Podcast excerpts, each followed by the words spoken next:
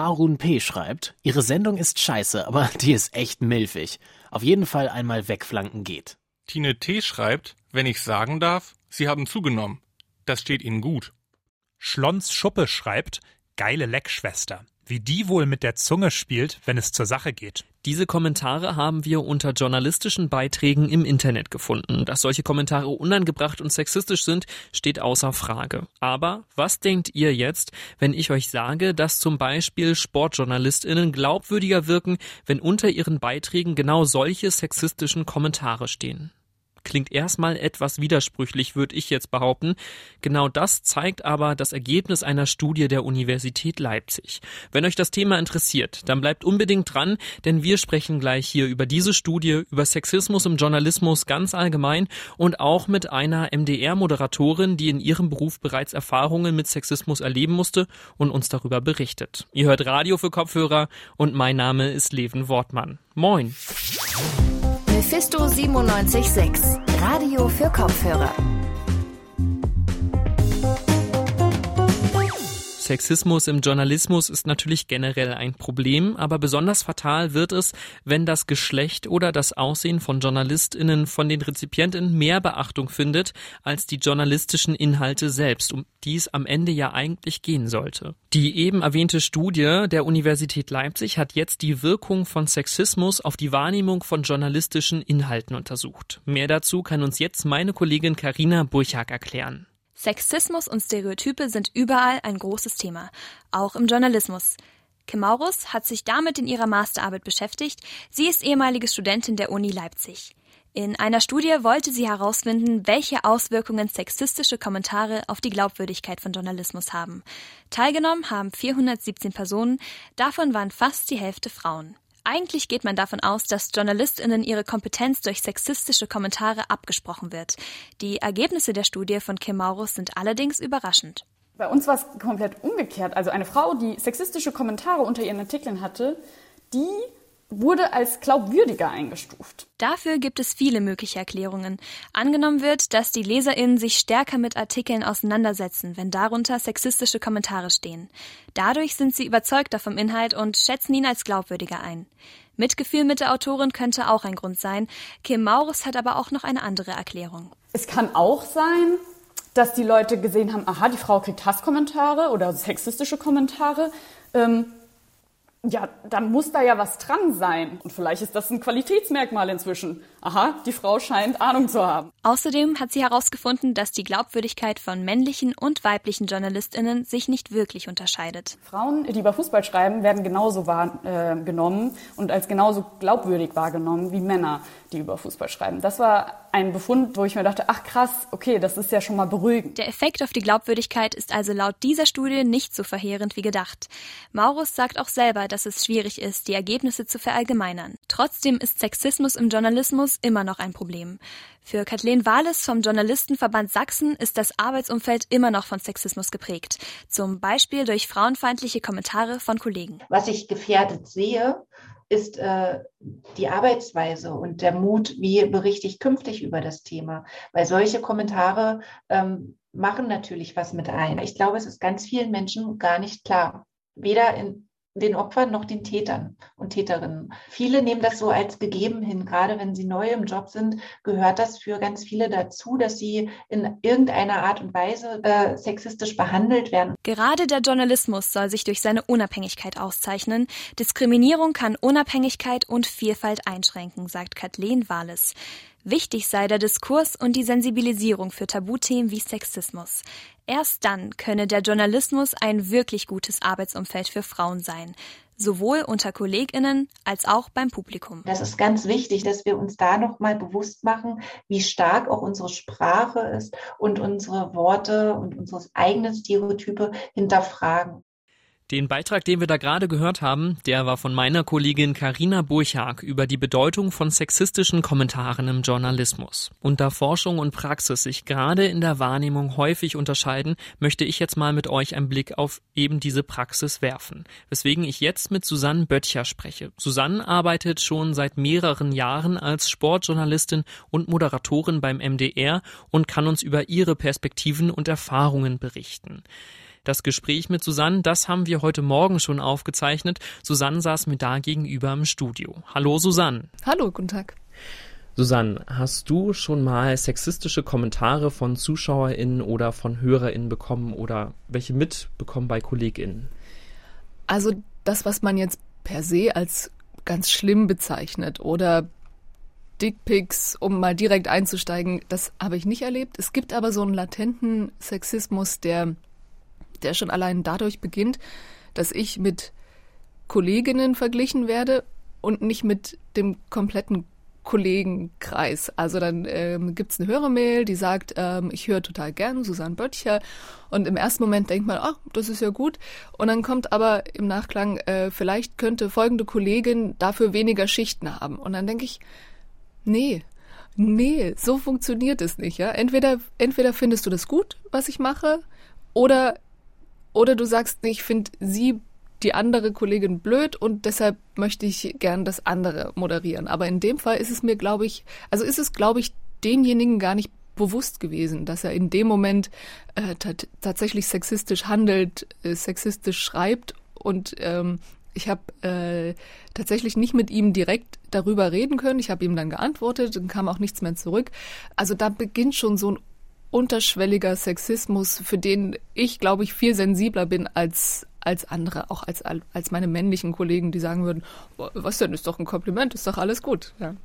Ähm, direkten Sexismus gab es äh, tatsächlich schon mal bei einer Gehaltsverhandlung, als äh, mein damaliger Chef sagte, ja, ich finde es total schade, dass du keinen Partner gefunden hast, der so richtig reich ist. Also das ist eine harte Aussage ja, für ein Gehaltsgespräch. Absolut, ja. Und dann, ähm, dann muss man sich tatsächlich auch fragen, ähm, inwieweit jemand, der in einer Führungsposition ist, sowas äußern darf. Egal wie viel, wie viel Scherz oder Spaß dabei war, in dem Moment waren wir nicht auf einer, in einem Gespräch, das scherzhaft oder äh, flachsmäßig abläuft, sondern in einer Gehaltsverhandlung. Und dann finde ich sowas schon kränkend, weil ich glaube nicht, dass ein Mann zu hören bekommt, ähm, naja, du willst mehr Geld, dann heirate doch reich. Ja, da geht's los. Bleiben wir nochmal bei ja, der Hörerinnenschaft, der Zuschauer, der Zuschauerschaft. Ähm, zum Thema Journalismus gehen wir gleich nochmal ein bisschen weiter rüber. Wir haben vorab auch schon über die Studie gesprochen, die Karina gerade eben vorgestellt hat. Überrascht es dich, dass JournalistInnen als glaubwürdiger wahrgenommen werden, wenn sie sexistische Kommentare unter ihren Beiträgen bekommen? Ja, total. Also ich möchte die Studie nicht, nicht anzweifeln, aber so eine richtige, ein richtiger logischer Zusammenhang ist für mich, für mich nicht erkenntlich, weil an der Qualität des Beitrags, weiß ich nicht, ändert sich, glaube ich, nichts, wenn er beleidigt wird. Ne? Der ist so oder so gut. Der weibliche Blick auf Sportjournalismus ist natürlich ein anderer und ich finde, der ist auch der ergänzt ganz viel von dem, was in den letzten Jahrzehnten stattgefunden hat. Also ähm, wenn, wenn kritisiert wird, dass Beachhandballerinnen äh, eine Hose tragen, die fast an die Knie rangeht oder die direkt über dem Po endet, dann werden Männer sagen, naja, aber warum? Ja, während der weibliche Blick eher ist, naja, also sie muss sich darin wohlfühlen und bewegen können und Hochleistungssport bieten. Ähm, von daher finde ich diese Studie sehr erstaunlich, ich möchte sie gar nicht anzweifeln, ähm, aber es zeigt, wie viel schief läuft. Ja. Mhm. Jetzt sind wir gerade eben schon so ein bisschen zum Thema Journalismus generell rübergegangen, Strukturen ja in Redaktion. Und man kann ja sagen, Sexismus ist ein gesamtgesellschaftliches Problem. Das bedeutet auch in journalistischen Redaktionen hat man leider oder erlebt man leider Sexismus. Du hast schon ein ganz konkretes Beispiel gerade äh, aus deiner persönlichen Erfahrung genannt. Gibt es da noch mehr Sachen, die dir jetzt so in den Sinn kommen, wenn man über Sexismus in der Redaktion spricht? Nee, das waren tatsächlich so die Peaks dessen, was ich erlebt habe. Ähm, äh, also grundsätzlich muss ich sagen, ist da eine Gleichbehandlung. Ähm, es, ich habe keine kein Pay Gap erfahren, ähm, vor allem nicht in den, in den letzten beiden Jahren. Da ist wirklich äh, die, die Bezahlung gleich ähm, und auch die Wertschätzung. Also das ist das, was ich festhalten muss. Was ich allerdings gemerkt habe, ähm, ich habe eine Tochter, die ist drei Jahre und seitdem gibt es gibt es nochmal so eine Ebene, auf der teilweise Sexismus stattfindet, dass ich bei einem Bewerbungsgespräch äh, gefragt werde, ja, wer kümmert sich denn, wenn das Kind krank ist? sowas oder ähm, wie wollen Sie das denn machen, äh, wenn irgendwas, wenn irgendjemand zu Hause ausfällt? Ja, ja, dann gibt's auch noch einen Vater, ja, und der wird zum Beispiel das das Ganze nicht gefragt oder äh, im, im, wenn ich wo am Wochenende arbeite, werde ich gefragt, wer kümmert sich denn um das Kind? Wenn mein Mann zum Beispiel auf Geschäftsreise ist, eine Woche lang, habe ich, hab ich ihn letztes gefragt, wie oft wirst du da gefragt, wer sich ums Kind kümmert? Ja, nicht einmal. Das sind noch die Verhaltensweisen, die, äh, von denen ich mir wünsche, dass sie meine Tochter zum Beispiel nicht erlebt ja, mhm. in Zukunft. Jetzt bist du ja Sportjournalistin mhm. und äh, gerade kann man ja behaupten, und das hat die Studie ja auch äh, nochmal aufgegriffen, dass es stereotypischerweise eher eine Männerdomäne ist, der Sportjournalismus. Es hat sich in den letzten Jahren ganz viel in dem Bereich getan, ähm, dass es sich immer mehr angeglichen hat, auch in den Redaktionen. Aber wenn man jetzt zurückdenkt, 2016 und 2018 bei der EM und bei der WM mhm. hat das ZDF zum allerersten Mal eine Moderatorin in einer Fußballübertragung im Männersport gehabt, was damals ja als totaler Eklat von einigen Menschen aufgefasst wurde und da gab es dann eine, auch eine Kommentatorin, oder? Bei Moderatorin gab es, glaube ich, schon länger. Äh, also die, die das eine Kommentatorin, kommentiert ja, hat. genau, ja, ja. Und ähm, das sind ja schon noch irgendwie Strukturen, die haben sich jetzt erst in den letzten Jahren entwickelt. Also merkst du das? Gibt's das auch bei dir in den Redaktionen, wo du arbeitest?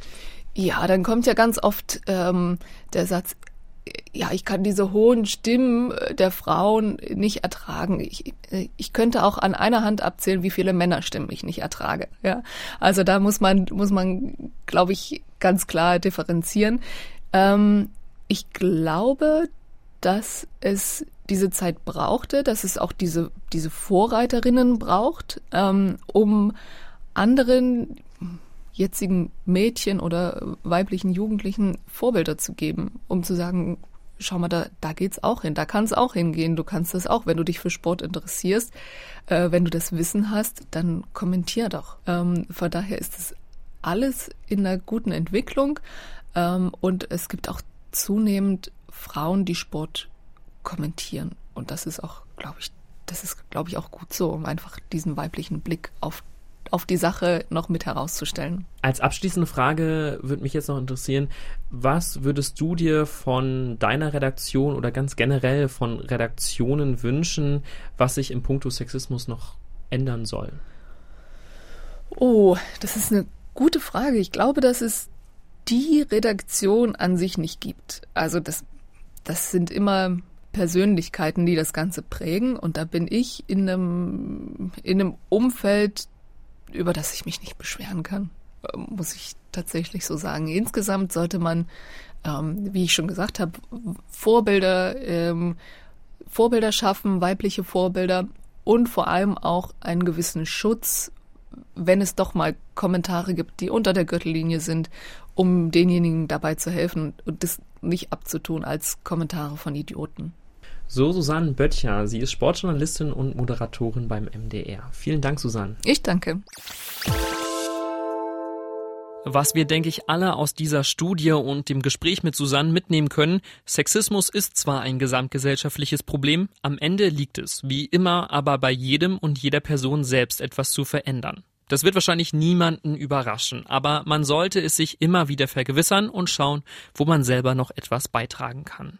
Mit diesem leicht erhobenen Zeigefinger und den ernsten Worten verabschiede ich euch ins Wochenende, denn diese Folge von Radio für Kopfhörer ist schon wieder vorbei. Ich bedanke mich noch bei meiner Kollegin Karina Burchak und meiner Kollegin Magdalena Uwer für die redaktionelle Arbeit und die Produktion dieser Folge. Mein Name ist Leven Wortmann. Auf Wiederhören. Mephisto 976, Radio für Kopfhörer.